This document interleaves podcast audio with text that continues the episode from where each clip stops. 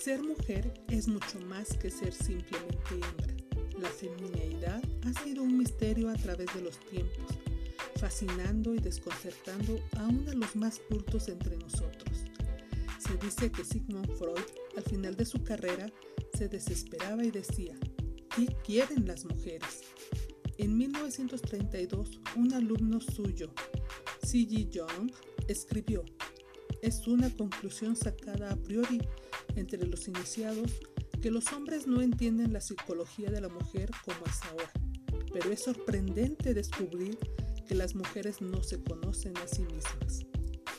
Quizá la psique femenina permanecerá siempre esquiva, un misterio tanto para los hombres como para mujeres. Pero una cosa es cierta, en la última década la conciencia femenina ha cambiado.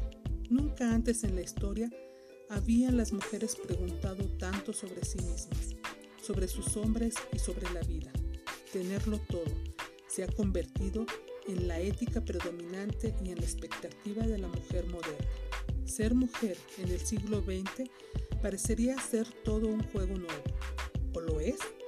A pesar de nuestros esfuerzos hacia la androginia, podría haber una esencia de feminidad que ha existido siempre y existirá una diferencia esencial entre los sexos. Hace algunos años comencé un estudio sistemático sobre la femineidad.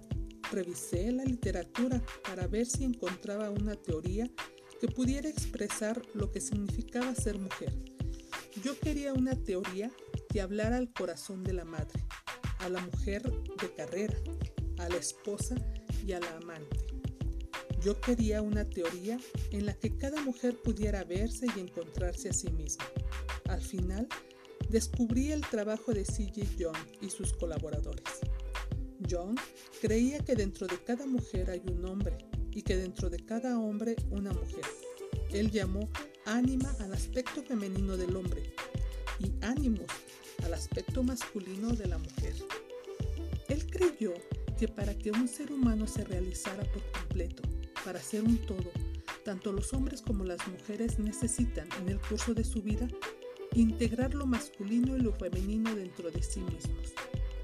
La psicología junguiana es compleja, trata tanto del espíritu como de la mente, del amor y de la lógica. No me disculpo por mis esfuerzos por simplificar este elegante y conmovedor cuerpo literario, ya que mi libro no está escrito para el erudito ni para el analista profesional sino para la mujer que quiera aumentar su comprensión de la vida y para todos los hombres que quieran ensanchar el conocimiento de su mujer.